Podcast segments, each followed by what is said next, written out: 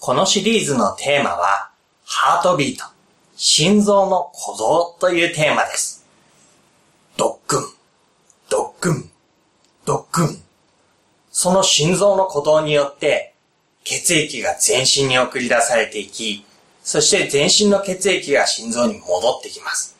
その循環が体を命あるものにしていくでしょう。それと同じように、私たちの人生を命あるものにするのは一体何なのか？それは私たちの歩みをどのように命に満ち溢れたものにしていくのか？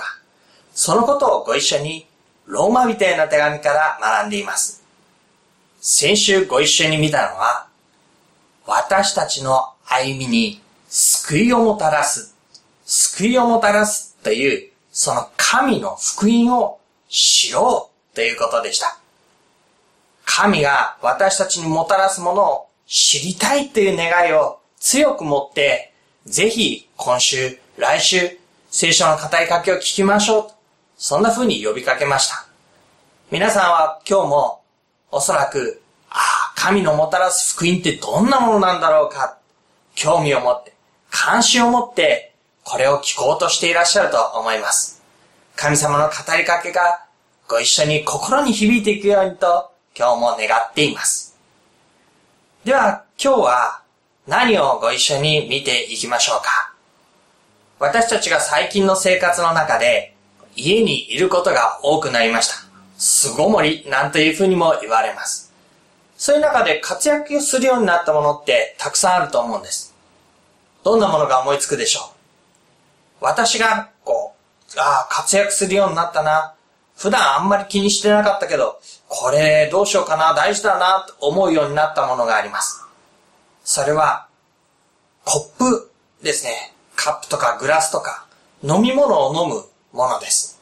特に夏の暑い日などは、こう家にいて、何杯も何杯もお水であったり、お茶であったり、飲み物を飲むわけですね。その時にコップが必要になります。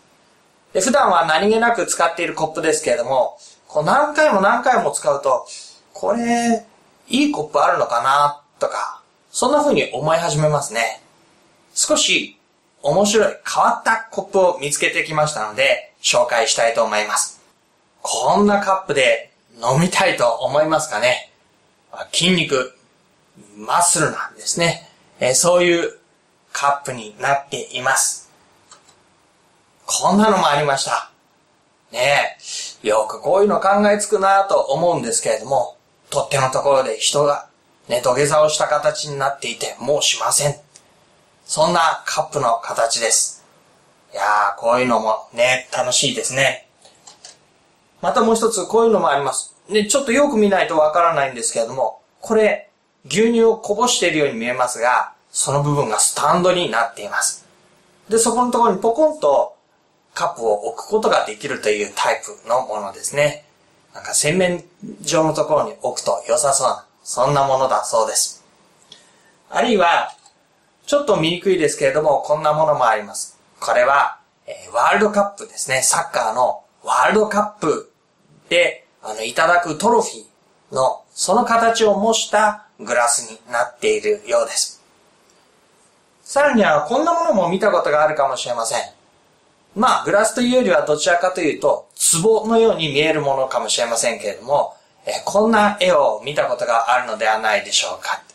いや、どっかで見たけど一体何だったっけなと思い出していただくと、おそらく本とかに載っていたり、あるいは授業で学んだりしたことがあるかもしれません。これは心理学の中でよく使われるルビンの壺というふうに言われるものです。何がこれ特徴的なのかって言いますと、今までずっとグラスカップの話をしてきましたので、これは壺だと言われれば壺のように見えると思うんです。でも、実はこの絵は壺ではないっていうふうに言われたら、えと思うでしょう？そして、二人の人がいて、その二人の人が見つめ合っている絵ですよというふうに言われたらどう思うでしょう？そのつもりでちょっと見てみてください。こちら側から、こちら側から、人が二人向かい合っています。ね。鼻と鼻を突き合わせて、目と目が向かい合って、そんな風に向かい合っている絵、見えてきましたかね？どうでしょう？もし、録画で見ていらっしゃる方は、ぜひ一時停止をして、見る、見えるまで、根気強く探してみていただきたいと思います。でなんとなく見えてきたんじゃないでしょうかね。こう、鼻があって、鼻があって、口があって、口があって、顎があって、顎があって、そんな風に向かい合っている様子です。で、なんでこの絵をお見せしてるかっていうと、今日のテーマがあるからなんです。今日のテーマは、余計な思い込みを横に置こうというものです。私たちが先入観を持って事柄を見れば、それはある一定の形にしか見えてきません。でも、真実は、先入観を横に置いて、そしてじっと見た時に見えてくるものがあります。そんな私たちの先入観、思い込み、自分自身の今までの常識、そういったものを一度横に置いて、本当はどうなんだろうということを見ていきたいんです。聖書の中でも私たちが思い込んで自分がこういうふうに生きているからこれが当たり前だというふうにしていることを少し横に置いて神様が私に語りかけていることは何だろうか人の歩みって本来どういうものなんだろうかそう思いながらそのことに心を開きながら読み進めていくときに、そこに本当に正しいことというのが見えてくるものです。そのことを今日ご一緒に経験しながら、自分の思い込みを横に置いて、神の真理をご一緒に見ていく。そのことをしていきたいと思います。では早速、ローマ人への手紙2章の一節のところから読み進めていくことにしましょう。2章の一節です。ですから、すべて他人を裁く人よ。あなたに弁解の余地はありません。あなたは他人を裁くことによって自分自身を罪に定めています。裁くあなたがそれと同じことを行っているからです。とあります。裁くということがここではテーマになっているようです。裁く人よ。あなたは実は同じことで裁かれているのですよ、という、なんともドキッとするようなことが言われています。では一体裁くってどういうことなのでしょうか？そこの説明から始めていきましょう。裁くというのはこういうことです。人がいたときに、正しい、正しくない、その線を引いて区別をすることを裁くと言います。何が正しく、何が正しくないか。そして、正しいものには正しいものに対する結果が、正しくないものには正しくないものに対する結果が、それぞれ伴うことになります。その線を引いてグループを分けるということが、裁くということになるわけです。この手紙を読んでいる人たちも、お互いの間を裁くということが行われていました。正しい方の人たちと正しくないものとが分けられて、そして正しい者たちは大多数の者として力を誇り、正しくないと言われた者たちは虐げられ、見下されて歩まなければならない。そういう線を引いて区別、区別して大抵の場合、自分たちを上位に位置づけ、誰かを下位に位置づける。そういうことをするのが、裁くっていうことの中身になっていました。そんな裁いている人たちに向かって、あなた方は他人を裁くことによって自分自身を罪に定めているんだと言っています。というのは、裁くということが本当に正しい正しくないという基準によってというよりは、力の優位であるとか、数が多いであるとか、宗教的に熱心であるとか、そういうことで、人と人との間を分け隔てて、そしてお互いにいがみ合ったりするわけですね。それを指して、裁くあなた方が同じことをしていると言われているわけです。相手を見下したり、責めたり、非難したり、あなた方が間違っているとお互いに言い合うことによって、そこには神がもたらそうとしている愛の世界とか、お互いに優しくとか、人の歩みを尊重しましょうとか、それぞれに神の愛が注がれている、そのことを思って人を見ましょうとか、そういうことはないわけですね。私が正しい、あなたは間違っている、どっちの基準を採用するかで争っている。裁きを行うというのは、あなた方同じ土俵に立って、同じ裁かれるものとして歩んでしまっていることじゃないかというわけですね。この自分は正しい方にいると思いながら、実際には同じ土俵でだ、どっちが正しい正しくないの争いにかまけているという状況。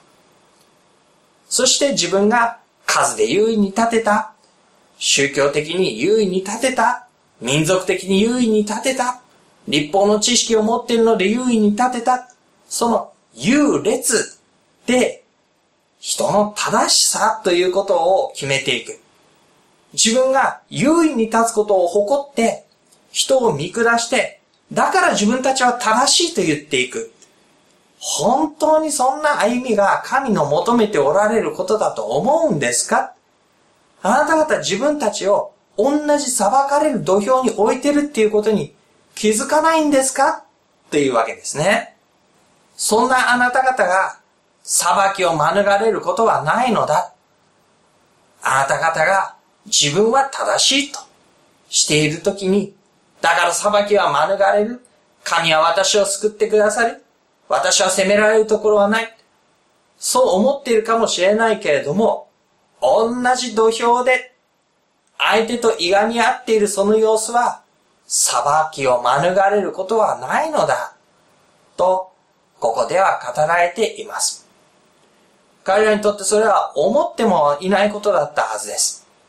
自分たちが立法の民であること、自分たちが神に従って熱心であること、そういったことは当然、神の裁きを免れて、正しいものとして、良いものとして認められるという自負があったわけですね。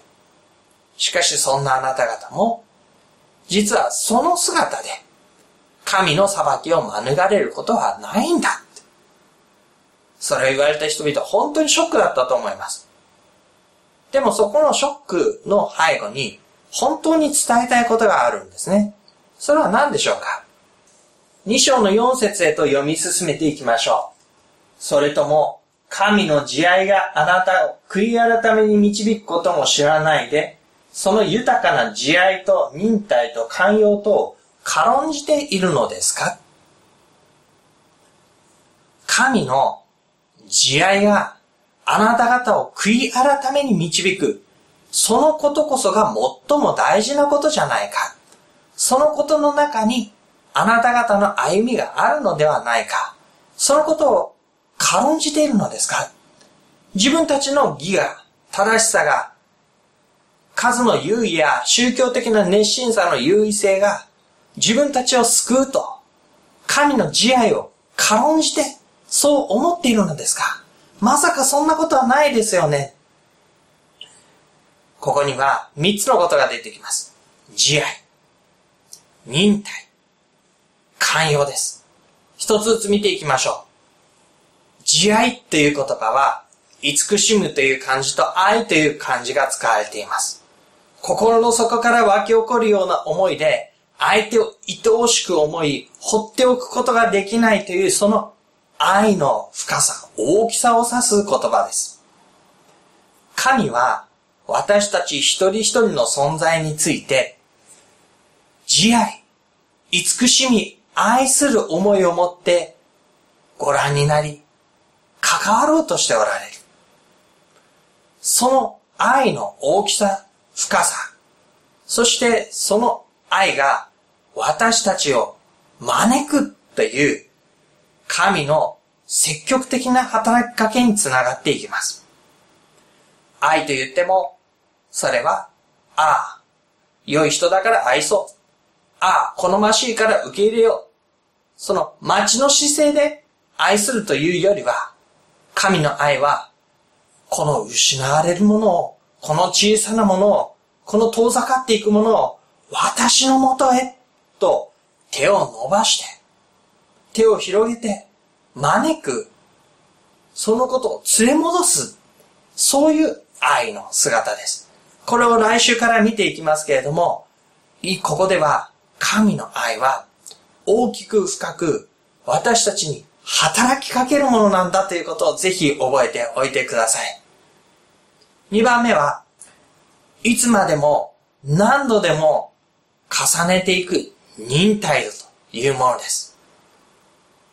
人は過ちを犯します。繰り返し繰り返し何度も同じようなことをしてしまうものです。自分でも自分自身が嫌になります。人にはそんなことは見せませんけれども、私の本当の姿、その心の内側、情けない性質、愚かな歩み、そういうことを考えると、ほとほと自分でも嫌になります。愛想を尽かしたくなります。そんな私に対してですら、ひたすら何度でも同じことを何度繰り返そうとも、いつまでそのことに進歩がなくて繰り返して父たる歩みであっても、なお忍耐強くそれを待ち続けてくださる。神の忍耐の中で私たちの歩みは見守られ、待たれているということですね。さらに三つ目です。どれほどのものであっても受け入れてくださるほどの寛容さ。その歩みが、甚だしく神と離れていたとしても、神はそれであってもなお受け入れてくださる。私たちは自分自身の姿ということをなかなか人に全部を見せようとは思わないと思います。なぜかって言えば、私の全てを知られてしまえば、当然相手は私のことを嫌になったり、嫌いになったり、軽蔑したり、見下したり、愛想を尽かしたりするだろうと思うからです。私の良い部分は人に受け入れられるけれども、良くない部分は人には受け入れられない。そう考えるのは自然なことです。ですから私たちは、その良い部分を人の前に見せ、悪い部分はできるだけ隠そうとします。しかし神の目の前には私たちの姿は明らかです。どんなことを隠そうとしてもその姿は全部明らかになっています。私の良いところも、立派なところも、尊敬されるところも、頑張ってきたところも全部ご存知です。同時に、私のみっともないところも、愚かなところも、繰り返し繰り返し過ちを犯すところも、どうしようもない愚かな歩みのすべてを神は知っておられます。で知った上で神はそれを受け入れる。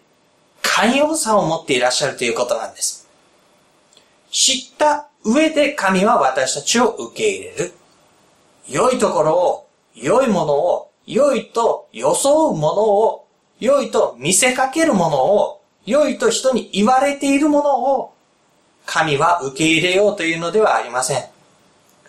良くない、愚かだ、受け入れるに値しない、いうものすらさえ、私のようなものですらさえ、神は受け入れてくださる。慈愛、忍耐、寛容、ご一緒に見てきました。この神の慈愛が私たちを悔い改めに導くのだと言います。この順番にも目を留めていただきたいんです。裁く者たちは考えます。あなたが自分の正しくないことを認めたら、悔い改めたら、その行いが治ったら、良いものになったら、神はあなたを受け入れてくださる。この順番ですね。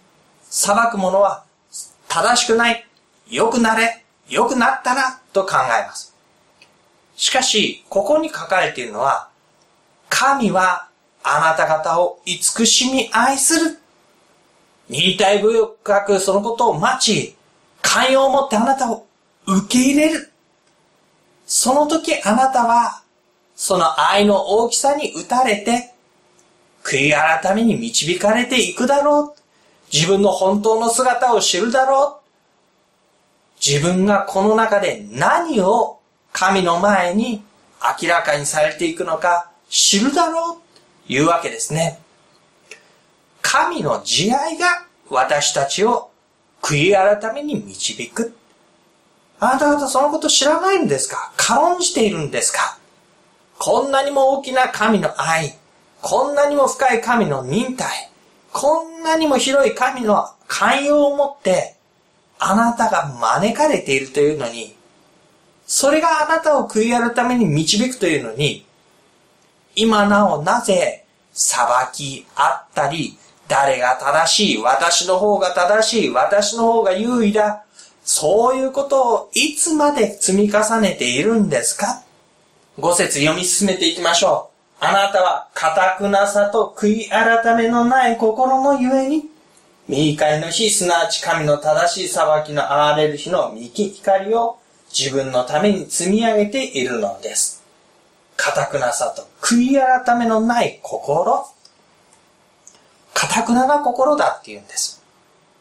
素直じゃないって言うんです。心が意固地に固まってしまっていて、そのことから逃れられないって言うんです。どっちが正しいか比べるそのモードから抜け出られないって言うんです。そのことによって、悔い改めのない心、凝り固まった心、自分の世界から出られない。そうして、神の愛に気づくことをしない、受け入れることをしない。私たちに求められていくのは、何かを誇ることではありません。自分の正しさを誇ること。自分たちの優位さを誇ること。自分たちこそが正しいと誇ること。そういうことが私たちのすべきことではないんです。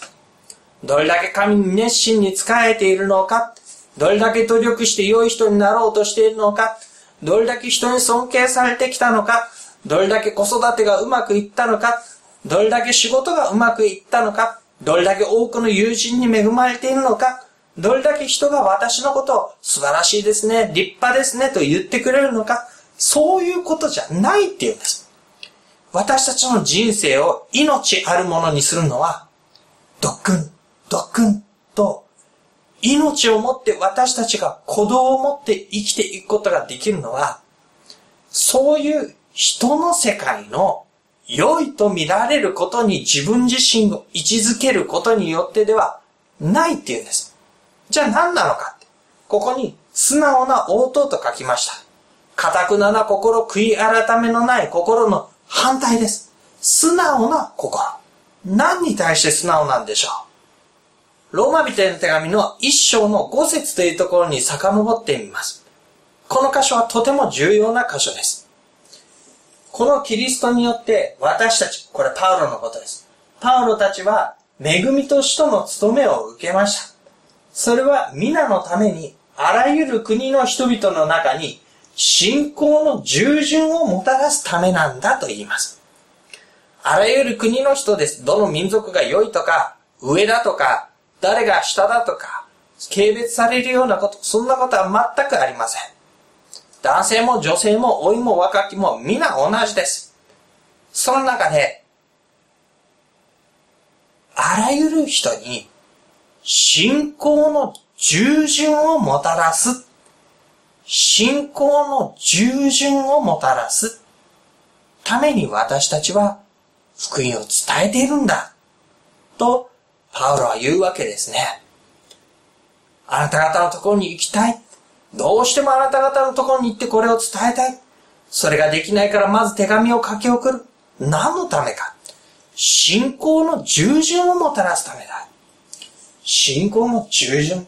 信じるということと、そんなに素直に従っていくということです。神がなさっておられることに対して、そのことに素直に応答していく。神が何を成してくださったのか、それは来週から見ていきます。ぜひ、また、心を開いて、興味を持って関心を持ってご一緒にそれを聞いていきましょう。で、その聞くことに対して、心を開いて、素直に応答していく。誇ることではないんだ。素直に応答することなんだ。言ってみれば、私たちの正しさというのは神の前には邪魔でしかない。そんなものが生じかあるから、私たちはそれを誇ってみたくなったり、そのことに自分の歩みが良いものだと、うつつを抜かしてみたり、あぐらをかいてみたりするわけです。そんなものは邪魔でしかない。自分のことを本当に知っているもの、神のなさることに心を開いて応答するもの、その素直さが私たちの歩みを本当に神の前に命あるものにしていく鍵なのです。今日のまとめをしましょう。私たちは自分自身の土俵で優劣をつけながら自分の正しさ、自分の良いこと、それに安住しようとします。それが私の命だと考えます。そのことで私が良い歩みができると考えます。でも、本当は神がなさること、神がなさることを知って、そこに素直に応答することが大事なんです。人の誇りではありません。私が今何を持っているか、どれほどのものであるか、それではありません。神がなさることに対して、心からの素直な応答を持って歩むように招かれています。しばらくの黙祷の時を持ちましょう。その中で、私が誇りにしているもの、大事にしているもの、少し思い巡らしてみてください。私はこういう人だから、いいと思ってた。自分の歩みがそこそこ価値あるものだと思ってる。そんな誇りになることをいくつか思い巡らしてください。そして、それを今少し横に置いて、神様あなたが私にしてくださること。そこに目を向けさせてください。私が持ってしがみついているものではなくて、私の手に乗っけてくださるあなたのものを見させてください。そんな風に神の前にしばらく祈る時を持ちましょう。